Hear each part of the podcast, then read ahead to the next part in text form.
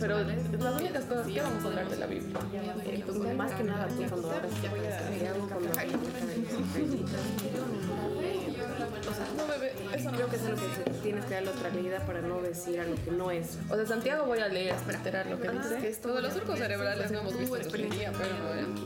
Y subrayadito encima, lo subrayado, así que... Justo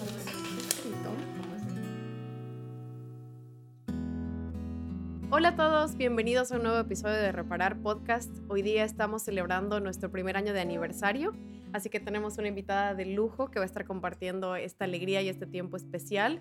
Bri, contanos quién es nuestra invitada. Estamos súper felices, estamos con Lau Prada. Ella es una amiga muy cercana. Eh, le hemos invitado porque la admiramos en muchos sentidos. Ella es una persona que ama la vida, ama el fútbol, ama Taylor Swift, ama los bubble teas y solamente pensar que el corazón del Señor se mueve por ella la hace llorar. Eh, la verdad que es una persona eh, muy entregada en todo lo que hace. Estudiábamos juntas en la universidad, pero realmente le hemos invitado ahora para que nos cuente de un proyecto súper cercano a su corazón que se llama Amaya Pía. Así que no solamente nos va a contar cuál es el propósito de este proyecto, eh, cómo ha afectado a su vida, a sus relaciones, sino que también es un ejemplo para las personas que quieren seguir un sueño que lo tenían muy guardado y quizás ni siquiera va en línea con lo que habías estudiado o sientes que es muy tarde o qué sé yo, realmente es un ejemplo para hacer las cosas con pasión, con constancia y también de los frutos que tiene el hacerlo de esta manera. Así que quería que primero Lau nos cuentes eh, por qué el nombre Amaya Pía. Bueno, primero chicas, mil gracias por invitarme. De verdad es un honor estar aquí con ustedes, mujeres tan interesantes. La introducción es porque es mi amiga Ñe.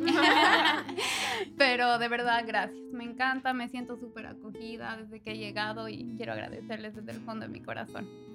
Eh, Amaya Pía, yo creo que somos todas nosotros en algún punto de nuestra vida, cuando estamos como pensando que todo hacemos mal o que no vamos a poder salir de una ruptura o que no vamos a poder estudiar lo que queremos o conseguir el trabajo que queremos o ser una buena mamá.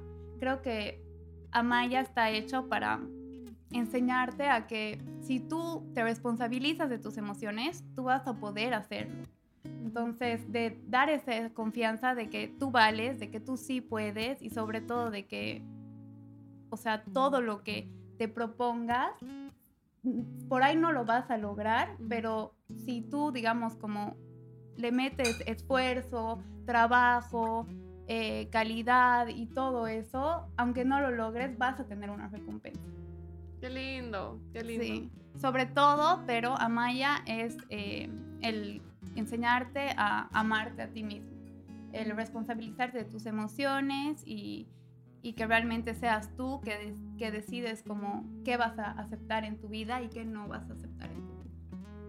Charlo, yo te confieso que desde que te recogimos del aeropuerto y empezamos a charlar, ya empecé a sentir el, buen consejo de una amiga que, que, te está escuchando, pero además de eso me sentí dueña. Como, claro, ¿por qué tengo que ser, estar a la merced de, de las situaciones o de eventos que han pasado en mi vida? Y eh, es re inspirador que quieras eh, comunicar para, para ayudar, ¿no? Y dar esas herramientas en las cuales dices, pucha, soy un agente activo. Así que bueno, tú, eh, tú ya sabes... Nada, quería que nos, que nos diga así un poquito antes de entrar en cuál es el mensaje del proyecto, así quizás de manera breve, cuál ha sido el punto que has dicho ya, le voy a meter, o sea, de dónde venía la idea y qué ha sido lo, el factor que te ha llevado a dar ese primer paso, digamos. La idea nace cuando tengo 15 años y un poco como todo el entorno alrededor mío de mujeres. Eh, no se respetaban a ellas mismas, ¿no? Era como sufrir, llorar, me meten cuernos, pero seguir con esa persona, eh, no establecer límites. Ahí nace la idea. Lo que me da, lo que me lleva a dar el primer paso es eh, una ruptura, mm. pero sobre todo es como cuando ese chico de ese entonces me dice como, pucha, estoy cinco años contigo y como creo que te estoy haciendo perder tu tiempo, digamos. Cuando él sabía que yo tenía muchos otros sueños. Mm. Entonces, el que me conozca cinco años y realmente crea que todavía me está haciendo perder tiempo y un poco creo que yo me había puesto en esa posición de ya, o sea, voy a estar contigo por estar y si tú crees que me estás haciendo perder el tiempo, está bien, digamos. Entonces ahí termino esa relación y digo como, ya, tengo realmente, o sea, si yo hubiera terminado esta relación teniendo un blog como el de Amaya, creo que hubiera sido, me hubiera sentido acompañada, abrazada, entendida, porque igual a veces es como, terminas con una persona y quieres contarle a tu mejor amiga y estás hablando 15 veces de eso y es como, ay no, ya me da miedo aburrirla, digamos, o ya no quiero, así como que ya no quiero hablar de esto. Y creo que el consejo de la amiga es muy bueno, pero muchas veces como te sientes sola y dices, ay no, es que nadie me entiende, o sea, yo siento que me voy a morir. Y mi mm. amiga es como que, no, vas a estar bien, dale tiempo, pero realmente como que no, no te estás lamiendo las heridas, digamos. Mm. Entonces creo que ese ha sido como el paso de decir, pucha, yo cuando he terminado esta relación, quisiera haber tenido como esta una comunidad que realmente sentirme sostenida, entendida y también como que regañada, eh, mm. llamadas de atenciones cuando lo estoy haciendo mal o cuando estoy dejando que mi niña actúe, no mi adulto, digamos. Mm. Entonces, sobre todo es por una ruptura. Tienen cosas buenas. Sí, totalmente. Y creo que escuchamos bastante, ¿no? De personas que admiramos como un momento de dolor o un punto de quiebre las han llevado o a iniciar o a crecer. Y un poquito ya lo he respondido, pero sí quisiera profundizar en esto. ¿Cómo ha sido el proceso? Porque estás en un punto de mucho dolor. Entonces, ¿cómo, cómo viviste el pasito a pasito a este momento doloroso? Como tú dices, siento que no la voy a lograr. estoy, quiero crear un proyecto hermoso. Bueno, eh, primero ha sido mucha paciencia conmigo misma y entender que está bien estar mal, que está bien llorar, que está bien sufrir y que son, o sea, sí, son épocas y que al final sí va a haber una enseñanza en eso. Entonces, al principio sí era devastador, no lo voy a negar. Em, ha sido muy fuerte para mí porque era una relación de cinco años, era mi mejor amigo, entonces había como que muchas cosas que yo decía, no, no voy a poder salir de esto.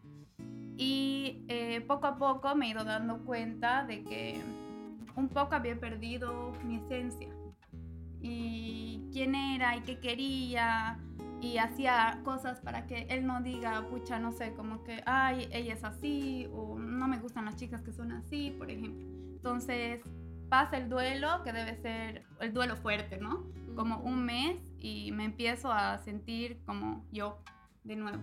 Y es una sensación de, ay, estoy libre. O sea, sentía literal como el viento en mi cabello y decía como, puedo hacer, puedo ser yo. Algo que, digamos, no, no había sentido en esa relación por, por muchos prejuicios que yo solita también quizás me hice por cómo era él, digamos. Entonces, eh, ahí empiezo a decir como ya, eh, qué necesito, ¿no? O sea, ¿qué, qué necesito para estar bien, porque además que salir de una relación amorosa o una ruptura es así, ¿no? Por una tendencia hacia arriba y hay días malos, días buenos, días peores y te pones a pensar como que un día, ay, ya estoy súper bien y llega, no sé, el fin de semana y te pones mal y es, piensas que has retrocedido, piensas que pucha, no, o sea, no avanzó nada, yo ayer pensé que estaba bien y en realidad no es así, o sea, es una con tendencia a la subida, pero hay días así, ¿no? Entonces, em, ahí poco a poco, poniéndole esfuerzo, la verdad, sobre todo, y no ignorando mis sentimientos y emociones. Algo que rescato de lo que has dicho que me parece muy bueno es que hay veces que confundimos, eh, que pensamos que, que mi emoción es la verdad de ese momento. Y eso hablaba el otro día, era, pensaba, no sé, pero sí es cierto, ¿no? En un momento que tienes una emoción muy fuerte de tristeza, piensas que la verdad es que todo está mal y que has retrocedido en todo, no sé qué. O una emoción de no, ah, la verdad es que me llevo súper mal con X persona, qué sé yo. Entonces, me gusta mucho lo que haces en el sentido de enseñar a las personas em, a reconocer sus emociones y que son pasajeras también y un poquito a convivir con ellas pero no como dramatizar que es el fin de todo, digamos. Claro. Por eso me gusta la palabra como responsabilizarse, ¿no? Porque mm. el decir, digamos, como que dramatizarlo y no hacer nada es no hacer nada. Es como que, ok, me siento mal con esto que he hecho, o no me gusta cómo esta persona me trata, o no me gusta estar en esta situación, ¿por qué he llegado a esta situación? ¿Qué, o sea, qué es lo que he pensado, qué es lo que he sentido para tomar esas acciones y estar aquí ahora, digamos? Esas decisiones. Esas decisiones, mm. sí. Me ha encantado que has mencionado, siento que has dado el resumen de la vida, porque pensamos que, eh, por ejemplo, cuando has explicado acerca de las emociones suben y bajan, pero es con una tendencia ascendente, nuestras percepciones de fracaso, de éxito, si es que no, la, si no las miramos con perspectiva, creemos que es ese momento, ya sea o la subida o la bajada, cuando en la vida vas a tener esos momentos, pero el tema está hacia dónde está la tendencia, está para arriba o está para abajo. Entonces está, está genial ver cómo en un luto, sí, voy a llegar a ese punto, pero quizás en este momento no estoy donde, donde pensé que estaba o que esté sintiendo. Yo soy re capa para negar lo que siento o, ignorarlo, digamos, con actividades. Entonces reconocer las emociones, ¿no? Claro, es como, ahorita se me viene a la mente eh, un adicto, ¿no? Un, que es adicto al alcohol, por ejemplo, el procedimiento, de, el proceso, perdón, de llegar a estar sobrio, normalmente tienen recaídas o sea, pueden estar seis meses y recaen, pero es como, es ese tu día triste, si el alcohólico dice como todo lo que ha avanzado, o sea, no ha avanzado nada, me vuelvo a dedicar al alcohol, es como loco, porque sí has avanzado, has estado seis meses sobrios, eso sí es un logro, digamos, entonces como es igual así. Totalmente. Te cuento que nosotras el, el anterior episodio estuvimos hablando sobre tipos de relaciones y comportamientos. Y me encanta porque la nos pone en el spotlight. Aquí una codependiente y su dependiente. no, es, chiste, no chiste. Pero eh, hablamos acerca de las características, rasgos, enfrentar las raíces. Y eso nos llevó a pensar en los tipos de apego. Porque el corazón, el corazón del mensaje era, somos seres relacionales, por lo tanto la cercanía es buena. No todo tipo de cercanía. Entonces, animándonos a relacionarnos pero reconociendo que hay actitudes o recursos que tenemos que dejar. Así que como eres nuestra experta invitada, eh, queremos preguntarte eh, sobre los tipos de apego. Ya, perfecto. Lo que primero quiero dejar en claro es que todos tenemos apego. Y no es malo ni es bueno, todos lo tenemos. Hasta los evasivos que dicen que no tienen, también lo tienen. Entonces todos lo tenemos.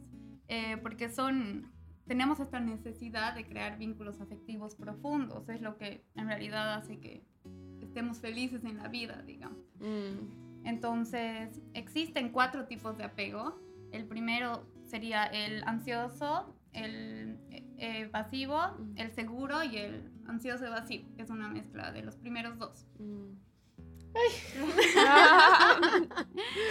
Creo que está bueno como reconocer que todos tenemos apego y que lo necesitamos para relacionarnos y conocer cuál es nuestro tipo de apego y el resto también para así poder formar relaciones sanas. Mm. Porque la verdad es que recibo muchos mensajes de como, ay, eh, quiero ser autosuficiente, quiero ser independiente, quiero, pero todo esto de la idea de, de ser, de tener autonomía o sea, nace desde una base de seguridad de que alguien te va a agarrar y te va a sostener cuando las cosas salgan mm. mal. O sea, nadie es como que súper independiente sin esa base de seguridad. Entonces, como es importante reconocer eso y poder eh, también conocer qué tipo de apego tengo yo para poder mejorar y así también poder como eh, formar mis relaciones. ¿Tú crees que este tipo de, base de seguridad es algo necesario como en tu infancia y que te ha permitido tomar otras decisiones? ¿O es algo que todo el tiempo necesitamos, como alguien me va a sostener? Yo creo que es, o sea, es un mensaje que tú tienes que está creado desde que estás en el vientre, digamos. Es, eh, hay mm. este ejemplo de la situación extraña, por ejemplo, de bebés que van a una juguetería y las dejan cuando está la mamá, o sea, entra la mamá con el asistente y, digamos, está jugando el bebé, así son bebés de menos de un, de menos de un año. O sea, están jugando, pero están así como que volteando si está la mamá o no. Y cuando el asistente le dice a la mamá que se salga de la juguetería, como que el, el que es ansioso y seguro deja de jugar y empieza a llorar, a llorar, a llorar. Y viene el asistente y como que trata de jugar con ella y le dice, no quiere el bebé hasta que la vea la mamá o sea, se calma, lo tranquiliza y vuelve a agarrar los juguetes. Y el ansioso es así, por ejemplo, entonces eso es de que, o sea, ¿dónde está como, es algo que tenemos aquí, ¿dónde está, dónde está, digamos, mi, mi figura significativa? Algo, estoy en peligro porque no, no la veo, ¿no? Cuando es bebé, porque obviamente el bebé depende de alguien. Entonces, el ansioso tiende a ser muy así de llorar, eh, gritar. En cambio, eh, pensaban que los evasivos como no tenían este tipo de apego, porque era el bebé, se sale la mamá y el bebé está re tranquilo, digamos, así, sigue jugando, no pasa nada. Entonces deciden expandirlo y hacer como que más eh, estudios y se dan cuenta de que cuando la mamá sale, los niveles cardíacos igual son súper altos de los evasivos, solo que ellos han aprendido a, a ser autosuficientes desde bebés. O sea, imagínense, es como, han aprendido que cuando están en necesidad, como no han recibido esa ayuda. No pueden, decidieron hacerlo no, no, tiene sentido llorar porque igual estoy solo, digamos. Ajá, o sea, yo, la, o sea, yo tengo que... Momentos de epifanía, ¿no ve? Yo tengo que ser autosuficiente para mí y, y yo arreglo mis problemas, digamos. Entonces, eh, el pedir ayuda no está en, en como su sistema, digamos. Y mm, el seguro, en cambio, o sea, sí llora todo porque es bebé, pero ya una vez que la mamá se tranquiliza, lo tranquiliza, está jugando, todo, como que vuelve a agarrar las cosas, a jugar. Es más, puede quizás también como que eh, tener confianza con la asistente y una vez que tenga confianza ya si la mamá sale como que él está mm, más tranquilo pero porque la ha visto la mamá con el asistente digamos. Entonces todo eso em, la facultad de eso, de enfrentarnos a la vida desde la autonomía, es como nace de, de que tenemos a alguien que, que, nos va a respaldar. Y mm. claro, de mayores ya no jugamos con juguetes, ¿no? Pero quieres ir a hacer una maestría, quieres, eh, no sé, ser actriz, eh, no sé, casarte. casarte, claro, ser mamá. y lo dice suavito, ¿no? quieres como todas esas cosas, queremos tomar riesgos, pero si no nos sentimos que alguien nos va a sostener en caso de que cualquier cosa vaya mal, es más difícil que implicarnos en la vida. Por eso, porque no sabemos como que quién nos va a agarrar o quién nos va a sostener. Y de ahí nace que digamos el, perdón, se habló mucho. No, me encanta. por favor. Eh, de ahí nace esto de, o sea, el evasivo y el ansioso, ambos tienen miedo al abandono, solo que lo expresan de maneras completamente diferentes porque de bebés han aprendido a, expresarlos de manera diferente.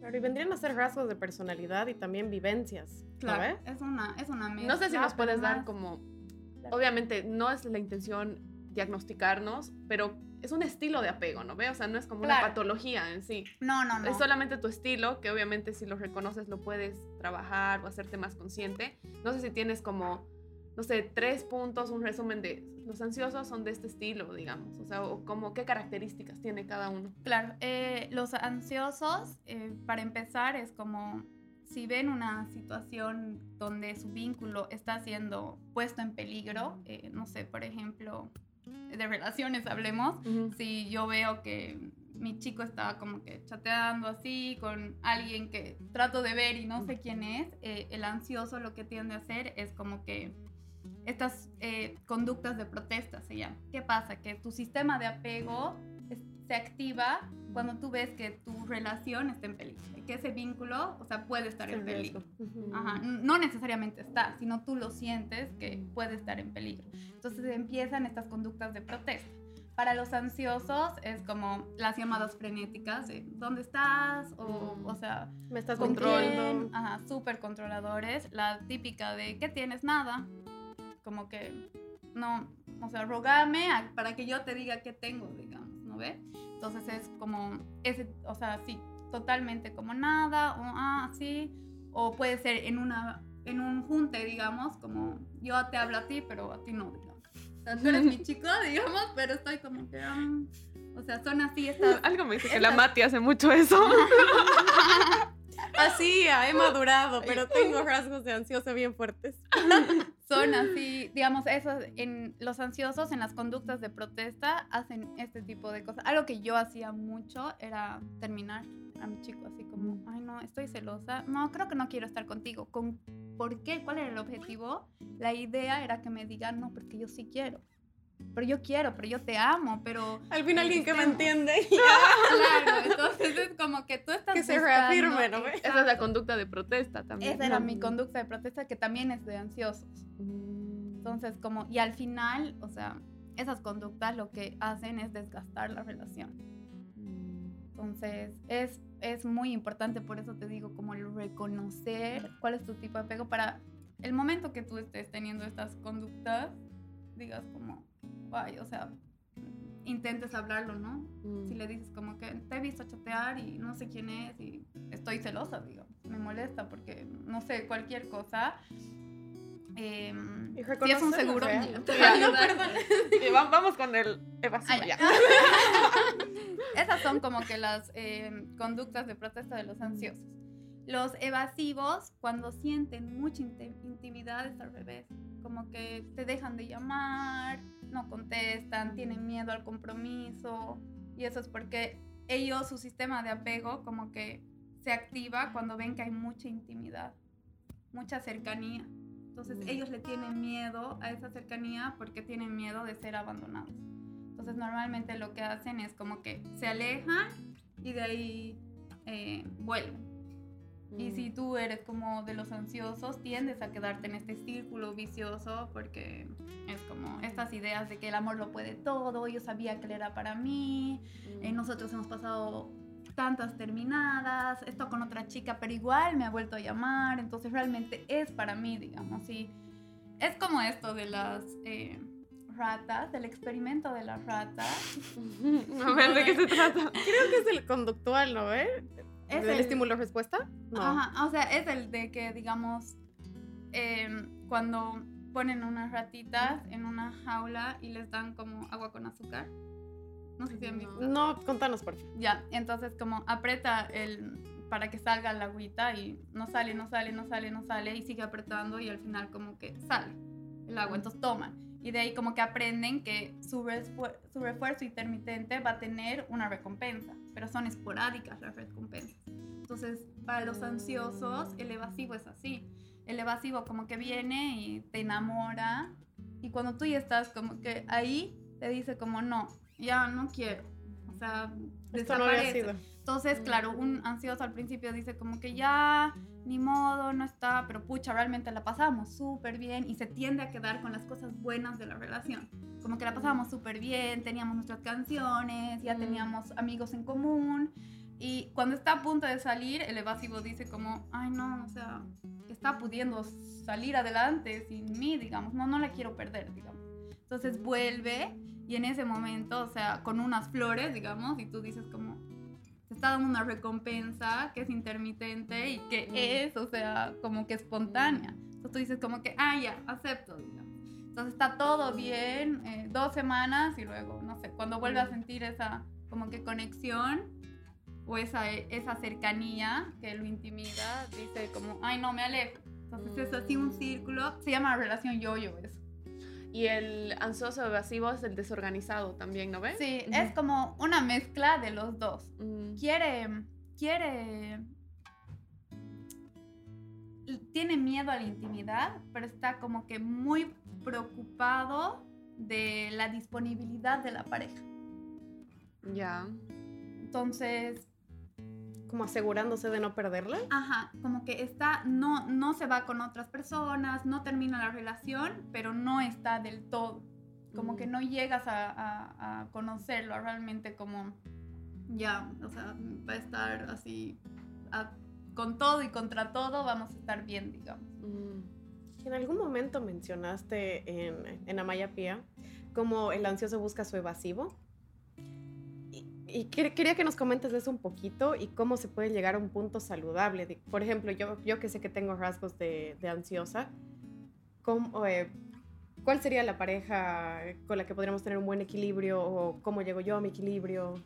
Bueno, o sea, la pareja ideal para los ansiosos son los seguros, porque el que tiene apego seguro es como, es, va muy de frente y te dice, esto me molesta, esto no me gusta, o ¿por qué estás actuando así? Como un ansioso, si tú eres como, no, no tengo nada, digamos, el evasivo va a ser como, "Ay, y ya digamos, yo manejando el auto ya. Pero el, eh, el, seguro va a ser como realmente intentar como llegar y decirte, pero es que, ¿qué tienes? O sea, explícame por qué estás así, digamos. Y una vez que tú le expliques, seguro seguramente va a haber una, eh, una explicación lógica de su actual. Pero te ponen las cosas como que muy claras, ¿no? Entonces también a ti la próxima vez ya te da más confianza de, Decir lo explicarle lo que sientes. En cambio, con el evasivo no. Claro, creo que un poco, no sé si esto hablábamos en el anterior episodio, pero el seguro básicamente sería uno equilibrado donde esté súper cómodo estando en intimidad y súper cómodo estando solo, súper cómodo corregulándose y súper cómodo autorregulándose. O sea, creo que lo ideal sería como trabajar en nuestro apego también. O sea, como que tú ser el seguro, digamos. O sea, como tú buscar ser el seguro además de buscar un seguro, porque también alguna vez creo que en tu contenido veía que, digamos, una persona puede tener apego seguro y el relacionarse con un evasivo lo vuelve ansioso. O puede tener apego seguro y relacionarse con un ansioso lo vuelve evasivo. Porque es como que el ansioso está todo el tiempo, no sé qué, y el seguro es como que un ratito. O el seguro está bien y el ansioso lo evita, entonces el seguro es como, ¿qué pasa? Digamos, ¿no? Entonces al final, como que si uno de las dos personas del baile como que está cojo, como que no se puede bailar tampoco, digamos. Claro, lo que pasa igual es como no solo somos ansiosos o no mm. solo somos seguros, tenemos de los tres estilos. Mm. Mucho depende de la situación y normalmente sí hay un predominante, ¿no? Pero eh, la idea por eso es como realmente conocer qué situaciones también nos llevan a, a, ser ansiosas. Yo, yo la verdad era muy ansiosa. Era eh, con una de mis relaciones y yo siento que como así asfixiaba a la persona, digamos. Y mm, no, más bien como que el amor hay que tomarlo como con calma, eh, contenerlo, no así apretarlo mucho porque dejas, o sea, no lo dejas respirar. Mm. Y mm, he ido trabajando eso cuando me, o sea, cuando me he dado cuenta de, pucha, o sea, realmente estoy asfixiando a la otra persona me está como perjudicando a mí, mi bienestar, porque estoy todo el rato como que maquineando en mi mm. cabeza de todas las cosas que podrían ser y no sé si son. Y eh, no está siendo para nada saludable en mi relación. Entonces, yo creo que he llegado a ser un seguro, un, he llegado a tener un apego seguro, pero después de unos cinco años, digamos, de realmente trabajar y ponerle el esfuerzo. Mm. Entonces, sí se puede hacer pero hay que tener mucha como que constancia y ir a terapia. hay que tener mucha constancia y ir a terapia porque de verdad que hablar con una amiga, o sea, no, no es lo mismo. No vale eso, digamos. O sea, realmente te tienes que analizar. Y mm, puedes llegar a hacerlo súper seguro. Eso, digamos, de terminar a mis chicos, para mí era súper común, digamos, como, ay, no, creo que, creo que estamos mal. Así para que me digan, no, no, no, pero estamos bien. Eh, ahora es como, ay, ya, pucha, la verdad es que estoy celosa porque ha pasado esto. Me cuesta todavía decirlo, pero pucha, el outcome, como el mm, resultado, es totalmente diferente y como que nutre más mi relación de lo que otra cosa podría, digamos. Claro, y es parte de tener los límites de la cancha marcados, ¿no? Si sé cómo está la otra persona, también la puedo cuidar, me arriesgo a tomar riesgos y poner límites. Me arriesgo a ser honesto y que me rechacen, pero con la seguridad de que lo estoy haciendo desde el amor o el miedo. Igual cuando mencionaste hace un momento cómo eh, te preguntan, pucha, ¿cómo puedo ser autosuficiente o cómo puedo hacer esto solo? Son decisiones que normalmente tomamos después del dolor. He sido muy herido, entonces quiero hacer esto solo. No lo tomas desde la libertad de un mejor escenario, sino mm. quiero hacer todo para que no pase el peor escenario. Claro, claro igual desde el miedo y desde cuidarte y desde construir también muros, creo, ¿no? A veces creo que está muy bueno lo que has hecho tú de esa situación de dolor, poderla construir en un puente que te ha aportado positivamente a tus relaciones, porque muchas veces lo que hacemos es construir muros, a, ya nunca más quiero esto, sí. Entonces me cierro a todo, empiezo con mis actitudes de defensa en todas las áreas, que creo que es un trabajo bien duro también. Sí, yo creo que hay que mm, como tú dices, poner el trabajo en uno mismo antes de como uno, a mí, a mí parecer, saltar rápido a otra relación.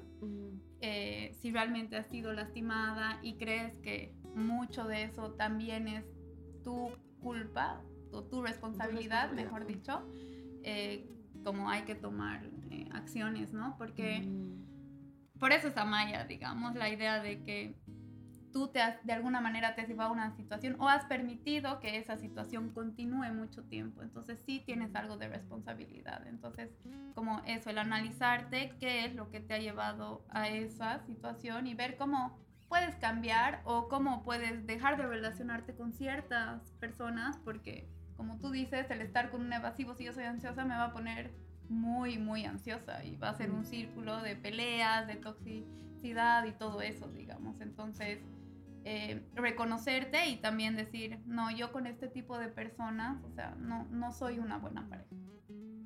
Y eso es difícil decir porque es como, te gusta ser buena, ¿no? Te gusta ser buena pareja, buena mujer, eh, todo lo que, o sea, una buena persona, digamos, pero decir, con este tipo yo no, no funciono, soy mala, eh, o sea, no mala persona, ¿no? Mala pareja, mala combinación, es como también un poco de, es mi responsabilidad ya no es solo la de la otra persona.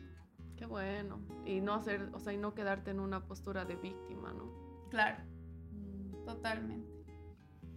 Nos has dejado muy introspectivas a ambas. gracias, gracias por el detalle, por, por el desafío.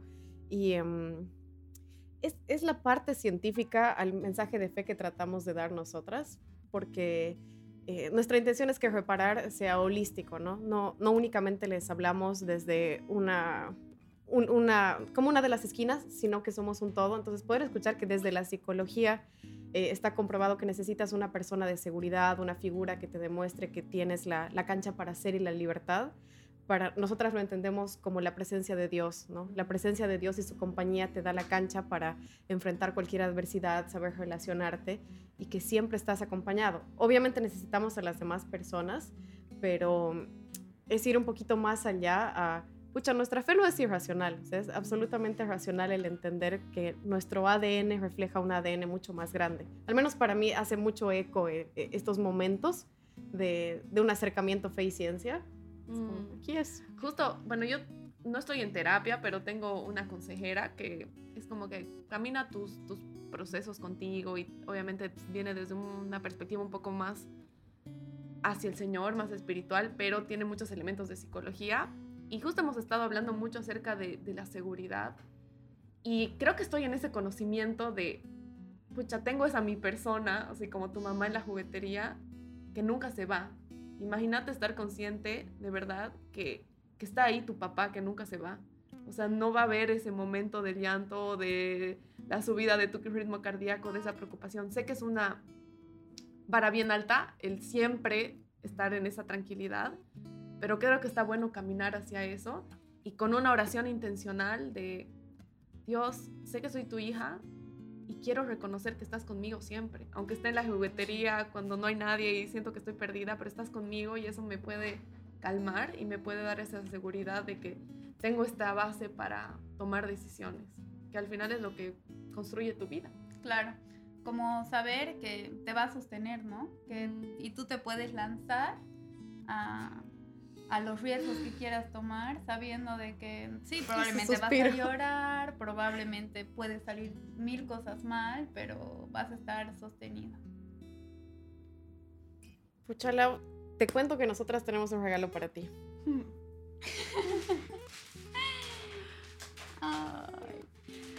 Gracias por, por, tu tiempo, por, por tus ideas, por tu cariño. Gracias, Lau. Eres parte de reparar. Oh. Sí.